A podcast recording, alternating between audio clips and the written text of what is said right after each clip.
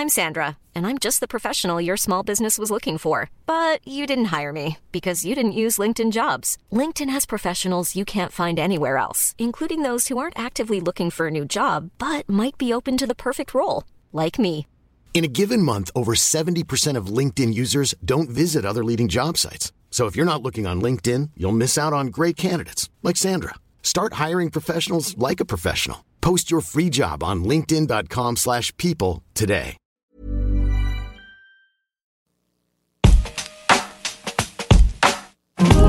Alto Parlante, tu podcast de política. Te decimos las cosas como son. Al micrófono Pablo Marín y Arturo Aramburu. Comenzamos. Jueves primero de octubre, nos encanta arrancar en este juevesito, este nuevo mes, con muchísimas noticias, felices de estar llegando hasta tu casa, hasta tu coche, hasta tu oficina, hasta donde sea que estés. Traemos muchísimas noticias. Mi nombre es Pablo Marín, me acompaña Arturo Aramburu al micrófono. ¿Cómo estás? Todo bien, todo excelente, felices, contentos, emocionados. El día de hoy voy a hacer un esfuerzo consciente por no tocarme la cara. Ya me dijeron que me han escrito diciéndome que tengo un tic, que siempre me estoy Te van a empezar a rascando granos, la ¿eh? cara, güey, y, y la nariz. Entonces, no sé, no sé por qué, pero conscientemente. Te ves maravilloso siempre. Conscientemente el día de hoy no lo voy a hacer.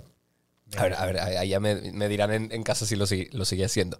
Muchísima información el día de hoy. El día de hoy, chécate este dato, el día de hoy se cumplen 40 días desde que AMLO prometió que para transparentar el caso de Pío López Obrador, su hermano, y David León, que era un funcionario de alto rango de la Sí. Cuarta Transformación, se iban a parar a declarar ante la Fiscalía. Hace 40 días y no ha sucedido. O sea, ¿se cumplió la promesa? Claro que no. Se cumplió el plazo y Pues no es que pasó no, nada. no- no dio plazo, Ah. los absolvió un poco ahí en la mañanera al día siguiente. Y Carlos Loret de Mola, periodista que fue quien sacó el reportaje especial Claro. en el que, filtró los videos. en el que se filtraron estos videos de Pío López Obrador recibiendo el dinero, eh, sacó una columna el día de hoy en la mañana diciendo que viene otro video escándalo en proceso. Qué duro. Puso justo una pregunta, puso, ¿será que una mujer que se convirtió en alta funcionaria financiera del gobierno federal es protagonista estelar de otro de los videos de la misma saga? Yo creo que sale esta semana, ¿no? ¿O qué? ¿Por qué Güey, no, no yo creo que anticipas sí. con tanto? Yo creo Claro. que mañana lo han de sacar. Claro. Seguramente en cuanto salga, nosotros les vamos a mantener al tanto. Fíjate que ahorita que hablabas justamente de esta exposición que Andrés Manuel ha tenido y cómo va narrando las cosas, cómo va literalmente tejiendo los temas. Andrés Manuel al día de hoy ha tenido más de 460 conferencias matutinas. O sea, sí creo yo que es el presidente, por supuesto que en la- desde la vida democrática política del país, que más exposición ha tenido ante los medios, Claro. pero muy probablemente en el mundo, ¿eh? porque no hay un solo presidente en el mundo que haga lo que Andrés Manuel hace todos los días en las mañaneras.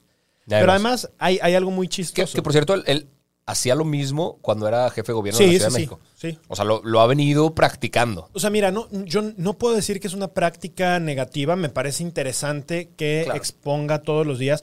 Es, es muchísimo riesgo. O sea, Peña Nieto al principio de su sexenio tenía mucha interacción con los medios de comunicación, pero pues obviamente el, el man la, la regaba cada rato. Al final de su sexenio terminaba teniendo de que tres conferencias al año. O sea, e- Sí, es, era es- más que nada el, el informe, ¿no? Que daba. Es mucha exposición, es riesgoso para un político hacer ese tipo de cosas. Ahora, cuando Andrés Manuel dice, es que soy el presidente más atacado en la historia, fíjate que acaba de decir eso justamente y expuso cómo es que él había medido que era el presidente más atacado en la historia del país.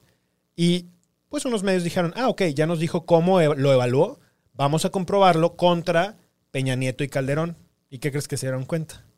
Que él no es el más atacado. No ha sido el más atacado en la historia. A pesar de que se- sí ser el que más tiempo cara, porque eso pesa muchísimo. O sea, para los políticos, eh, el tiempo de exposición de tu cara pesa mucho. Para bien o para mal, se hable bien o mal, el que la gente vea tu cara, Importa. le haces entender a la gente que eres alguien relevante, por lo tanto te da muchas más probabilidades de ganar elecciones, de tener popularidad, etcétera. Y Andrés Manuel ha tenido muchísimo, Claro. muchísimo, muchísimo. Claro, pues mira, le salió el tiro por la culata al vato. Sí, para variar. No es la primera. Eh, Vamos a hablar un poquito de las elecciones de Estados Unidos, el Del tema del debate primer presidencial, debate presidencial. que vimos todos en nuestras casas el martes de la noche fue. Espero que todos los hayan visto en casa. Y era muy predecible lo que iba a pasar. Ahorita vamos a platicar un poquito de eso.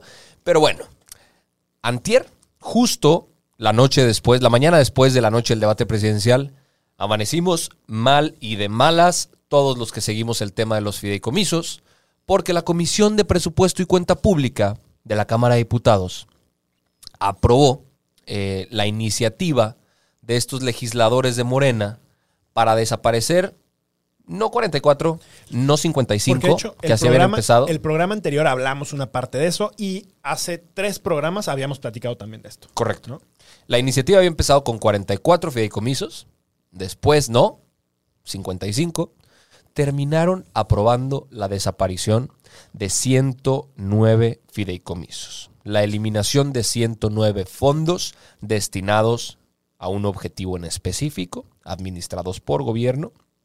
Eh, y si nos retomamos un poco a hace unos meses atrás, cuando la historia comienza, podemos empezar a hacer cuentas de qué está pasando aquí. El, el 2 de abril, por ejemplo, el 2 de abril, Andrés Manuel publicó en el Diario Oficial de la Federación un decreto en el que se eliminaban los fideicomisos que habían sido constituidos en un acuerdo o decreto del Ejecutivo, o sea, de presidentes anteriores. Ajá. Los fideicomisos que habían creado presidentes anteriores los eliminó.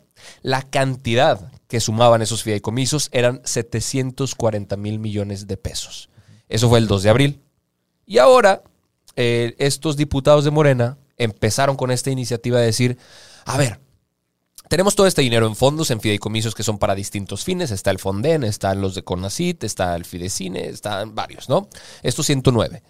Eh, y empezaron a dar razones distintas, que aquí hay una confusión, porque nadie sabe cuál es la verdadera razón por la o motivo por la cual están eliminándolos. Unos dicen que es para tener dinero para reaccionar al COVID. Con la pandemia, sí. Otros dicen que es porque tienen que transparentarlos y porque son muy opacos en su funcionamiento. Para esta segunda habría una respuesta muy muy clara, o sea, se pueden se auditar y se pueden Claro, que se reformen y que se, se pongan más ojos alrededor de eso. Exactamente, Pero eso son no quiere decir que se tengan que desaparecer. Exactamente, son cuestiones legales que al final del día podrían arreglar el funcionamiento de estos, estos Claro. fideicomisos. Claro. Entonces, no se sabe, no se sabe el motivo, pero por como está escrito ahorita la iniciativa y el proyecto, que por cierto, hoy se vota, güey. Sí. O sea, hoy se vota. en la Explícale, Cámara. explícale un poquito a la gente cómo funcionan estas iniciativas. Bueno, el, el tema es que hoy se vota en la Cámara de Diputados y de ahí, una vez que se ha aprobado, porque anteriormente pasó por comisiones, o sea, a ver, la Cámara de Diputados tiene 500 diputados que ya ustedes saben cómo trabajan. Entonces, obviamente no van a poner a los 500 bola de pelados que solo hacen votar por un botoncito u otro, sino que hacen comisiones. Esas comisiones son de diferentes temas, de energía, de economía, de mil cosas Medio ambiente. de medio ambiente, etcétera, ciencia, que parece que están dormidos, eh, educación. Y entonces lo que hacen es que en esos comités tratan justamente los temas que se tienen que hablar después en el Pleno. Exacto. El Pleno es donde están los 500 diputados, donde están los 300 elegidos de manera representativa, o sea, representan a ciudadanos, y los 200 plurinominales. Y en ese Pleno se vota si las propuestas que se hicieron en comisiones, que son como estas mini camaritas de diputados, donde están de todos los partidos, se aprueban. Y una vez que sea ahí, que esa es la Cámara Baja, que es la Cámara de Diputados, pasan a la Cámara Alta, que es la Cámara de Senadores. Y la Cámara de Senadores tiene que darle el visto bueno. Si la. Cámara de Senadores le da el visto bueno, entonces ahí sí, pelucas. Eso ya valió gorro. Y entonces ahí sí, eh, pues cambian a la Constitución, cambian to- todo lo que quieran hacer. Hoy en este país, la Cámara de Senadores ha sido realmente el único contrapeso para frenar este tipo de cosas. Ya pasó con temas como el Afore, lo platicamos también aquí en algunos de los programas, ya había pasado con temas de los fideicomisos, eh, en fin, o sea, hay, hay muchas cosas alrededor que creo que el Senado ha logrado hacer bien. Eh, vamos a ver qué es lo que pasa hoy en la Cámara de Diputados. Creo que los senadores en general, si ustedes piensan entre diputados y senadores en quienes confío más, la mayoría confiamos más en los senadores. Y está bien, son 128 personas que están trabajando con diferentes temas. Y eh, pues bueno, básicamente eso es lo que, lo que están haciendo y lo que falta ahorita. Y mira, qué, qué interesante que dijiste que hay 300 diputados que, re- o sea, que por representación popular son electos y, y están ahí en, en- en la Cámara votando por y para el bien de los ciudadanos que representan. Claro. Pues antes de que se aprobara esta iniciativa en la, en la comisión, se hizo un parlamento abierto en el que invitaron a gente del gremio de cultura, ah, de cine, de ciencia, y todos les dijeron que por favor No lo no los desaparecieran. Acto siguiente, Pum. aprueban la desaparición. Sí. ¿Representan a la gente o no? Yo, creo que algo que también han, han dicho es que hay, que hay que poner un poco el marco histórico de cómo se generan los fideicomisos. Los fideicomisos, el primer presidente que empezó a generarlos fue Carlos Salinas de Gortari. Estamos hablando más o menos por ahí del 93, 92, etcétera. Y lo que buscaba era que básicamente el gobierno tiene diferentes vías de tener recursos, ¿no? Una de esas vías es a través de los impuestos eh, y entonces lo que haces es que vas teniendo como tus ahorraditos, tus fondos en donde los metes a una institución financiera. Esa institución financiera, generalmente privada, bueno, tiene que ser privada, te da un rendimiento por ese dinero. Entonces suponte que el fideicomiso tiene mil pesos. Esos mil pesos anualmente te van a dar dos pesos de rendimiento.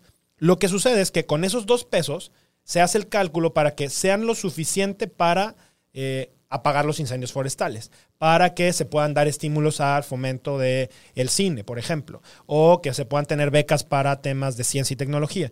Pero entonces, como siempre tienes esos mil pesos guardados, solamente te estás consumiendo una parte de esos intereses.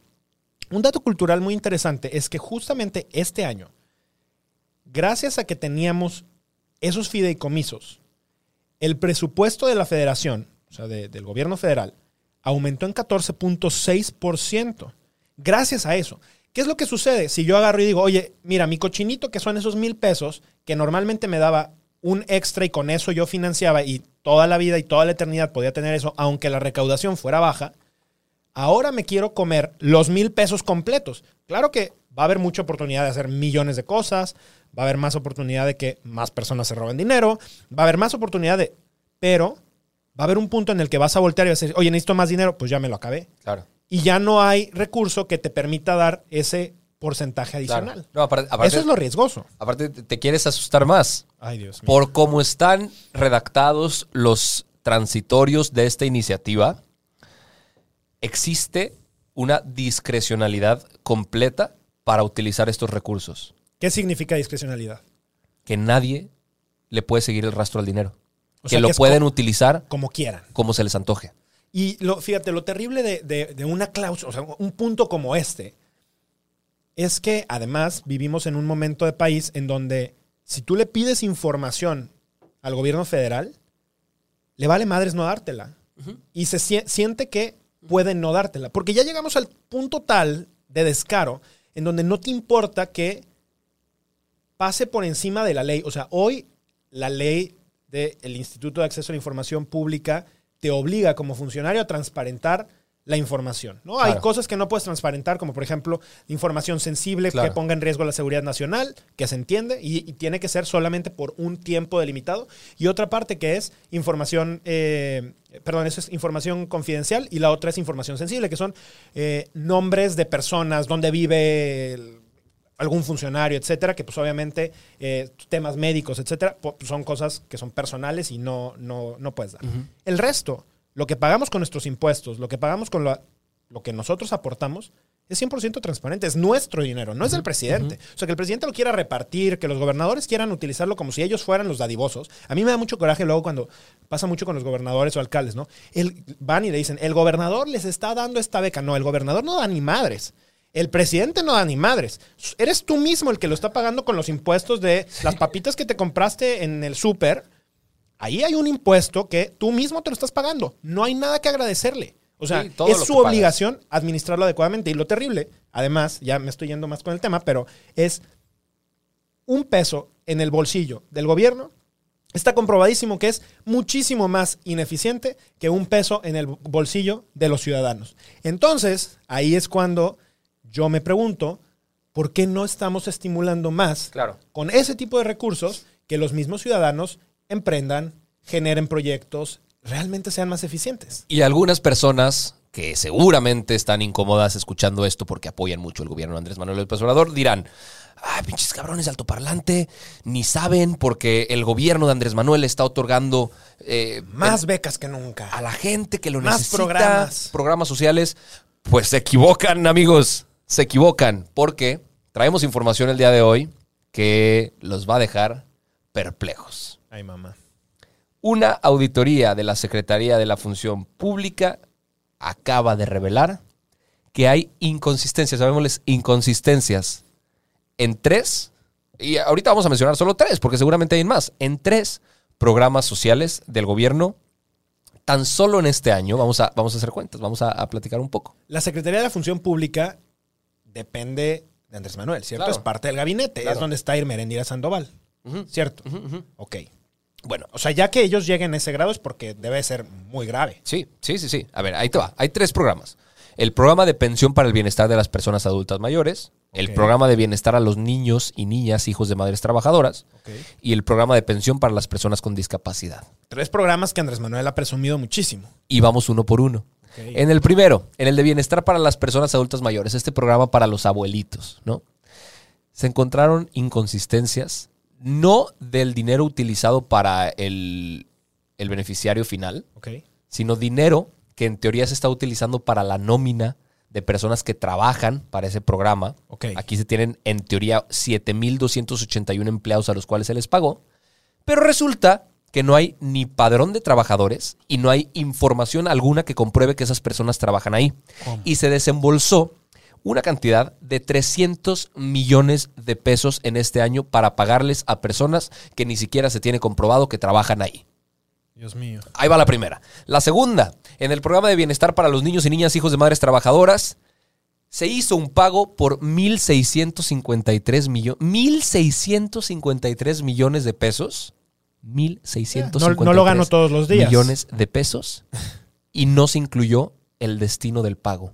No se sabe dónde está ese dinero. Y lo único que existe como evidencia es la solicitud de dinero que hizo el programa.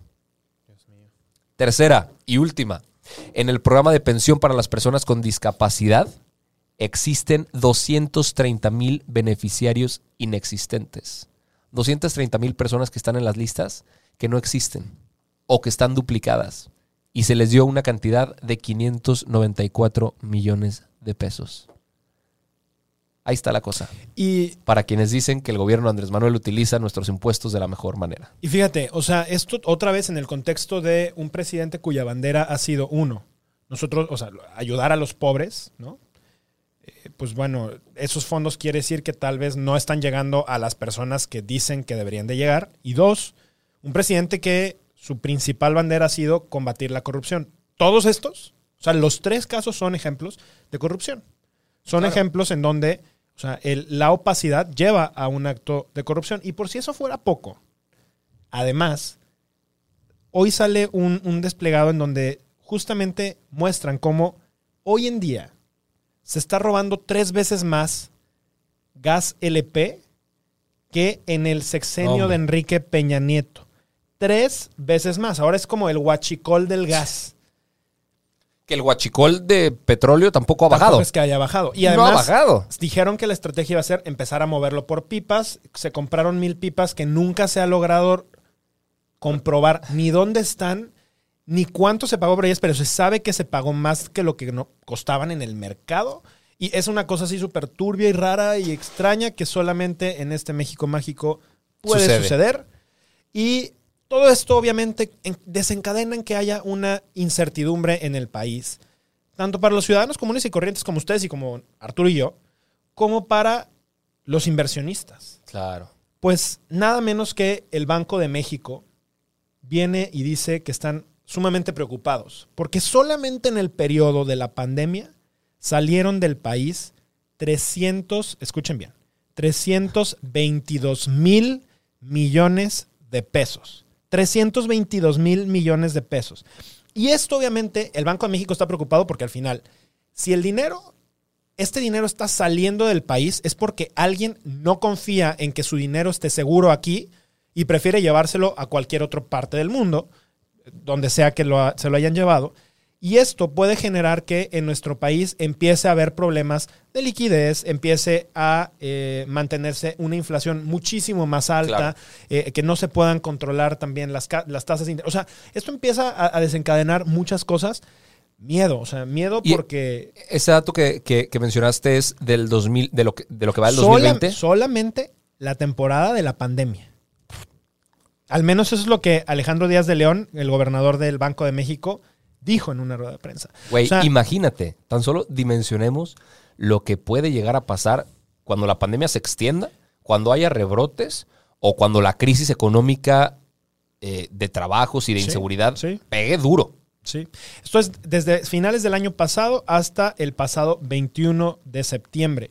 Eh, ¿Es preocupante? Sí, es muy preocupante, porque esto es solamente un indicador de cómo está la percepción. Claro. Y aquí nos encanta Arturo y a mí, que además pues, hacemos otro tipo de análisis políticos en, en otra- en otros planos, pero la percepción construye una realidad. Se construye desde la realidad.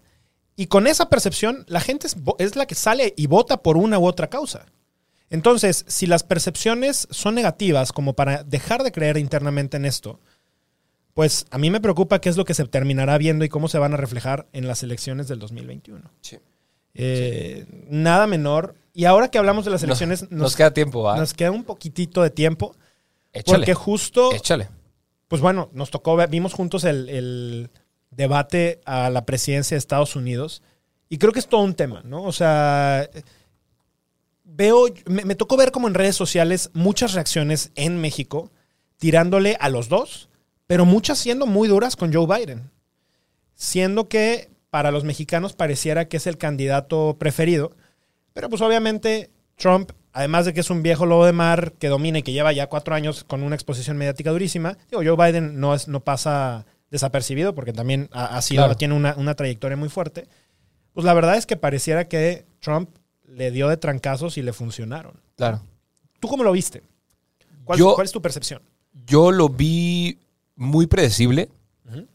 Eh, sí vi muy claramente al moderador muy volcado en contra de Trump. Ok. Lo vi eh, hasta cierto punto un poco frontal con Trump. Pero eso es obvio. Bueno, es el bully. Y es el y, es presidente. la única, y es la única manera que tienes para controlar al bully. Claro, no, y aparte es, es un poco lo que, lo que sucede en el caso de Andrés Manuel, ¿no? Si el güey está muy expuesto, entonces hay mucha carnita de donde agarrar. Claro. Si el güey habla siempre y dice tonterías siempre, pues entonces hay mucha crítica que se le puede hacer. Claro. Era obvio que esto iba a suceder. Eh, Güey, lo que me impresionó fue la cantidad de veces que interrumpió en el debate y la estrategia que utilizó Donald Trump para poner su tono, su ritmo, su todo Sus burlas. en el debate. Todo. Lo interrumpió 73 veces, güey. No dejó, escucha esto, no, no dejó terminar una sola frase completa a Joe Biden. Y eso fue realmente muy chistoso. Ahora, a mí me llamó mucho la atención en México, sobre todo me tocó verlo como en muchos tweets e incluso con las personas que estábamos viéndolo. La inmensa mayoría de la gente criticó a Biden porque de repente se trababa. Y es muy chistoso esto, y, lo digo así porque en México tal vez la gente no conoce ta- tanto de Joe Biden. En Estados Unidos la gente lo conoce porque además fue eh, la mano derecha de Obama y ha sido un político que tiene una larguísima trayectoria. Pero Joe Biden y la, quienes conocen esa historia, de niño era tartamudo. Y fue un La- niño Ahí que... la cosa cambia. Ah, ah, entonces la percepción cambia, ¿verdad? O sea, cuando tú dices, Ay, es que se trabó, qué loser, qué patético, dices, no, a ver, él fue tartamudo y con todo y todo, la verdad es que su lenguaje es muy fluido. Creo que nos trabamos más tú y yo en, o sea, en un programa como este que lo que él se trababa. Claro que entiendo que la gente quiere exigir muchísimo, pero ese tema en particular lo noté mucho en las redes sociales de los mexicanos, criticándolo muchísimo. En Estados Unidos no lo, no lo critica, porque en, la- en Estados Unidos la gente lo entiende y sabe que esa es una condición que él tenía. No se meten con eso. Sí. Y eso es importante Y- y que Donald- se sepa también acá. Y Donald Trump no se metió con eso. no, no se metió con eso. Pero sí se metió, por ejemplo, Y es que con el eh, tema del hijo. Justo a eso Hacia iba. Y miren, le- a, a la gente que escucha el parlante, les vamos a traer a algún experto que hable de un verdadero análisis de lo que está pasando en la política americana. Nosotros estamos ahorita dando nuestro punto de vista y lo que vimos, ¿no? Nu- Nuestra opinión de lo que vimos. Es percepción. Pero lo que me parece más lamentable, no solo de la política estadounidense, ni del debate presidencial que acabamos de ver, de cómo se rigen las reglas del poder Sí, desafortunadamente es pégale donde más le duela, güey. sí. Deja tú de decir propuestas. ni siquiera entres en opiniones personales sobre la política actual. Es golpéale a donde más le duela, tírale a la cabeza y desnúcalo. Sí.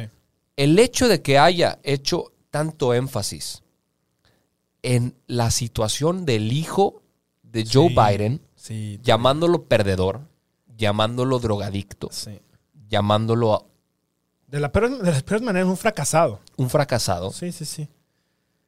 me- güey, hasta creo que psicológicamente Sí, debe tener mucho que decir sobre Donald Trump y, Sí. y- y su interior. Maniático. O sea, está. No, Un no demente, No es sano, no es sano, totalmente. Me pareció tristísimo.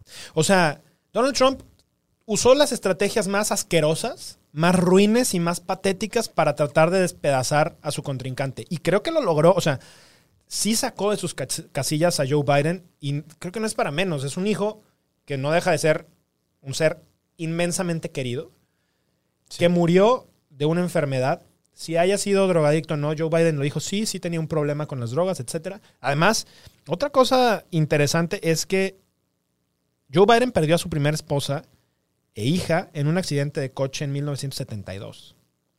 Después, en el 2015, perdió a Bo Biden, su hijo, por cáncer eh, cerebral.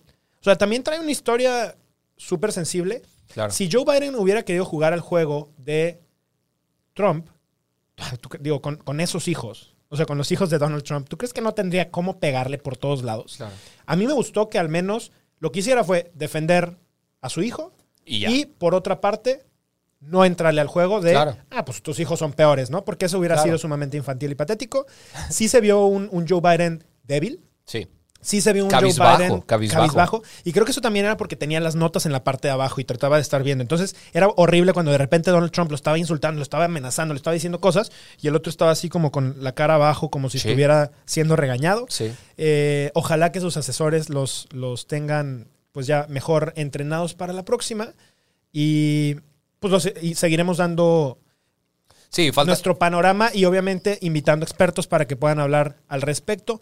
Faltan todavía algunos meses, es en noviembre y todavía faltan, si no mal recuerdo, dos debates más en donde se van a confrontar, van a volver a hablar de diferentes temas. En estos en particular hablaron de economía, hablaron del COVID, hablaron de, de impuestos, etcétera. Faltan otros temas que también son importantes. Justamente estoy buscando la segunda fecha del debate. ¿Alguien aquí tiene el, la- el siguiente debate? Próximo, martes. Martes. Martes o jueves. De todas maneras, se los- nosotros se los... De los Ah, vicepresidentes. ok.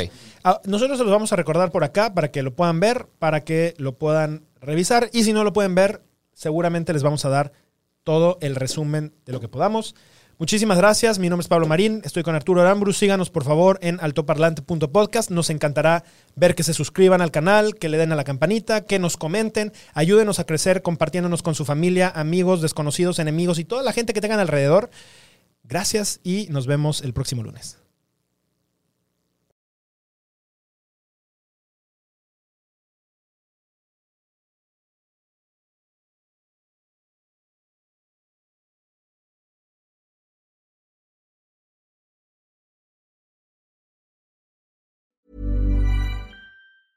¿No se merece tu familia lo mejor? Entonces, ¿por qué no los mejores huevos? Ahora, Egglands Best están disponibles en deliciosas opciones. Huevos clásicos, de gallina libre de jaula y orgánicos de Egglands, que ofrecen un sabor más delicioso y fresco de granja que le encantará a tu familia. En comparación con los huevos ordinarios, Egglands Best contiene la mejor nutrición como 6 veces más vitamina D, 10 veces más vitamina E y el doble de omega 3 y B12. Solo Egglands Best. Mejor sabor, mejor nutrición, mejores huevos. Visita egglandsbest.com para más información.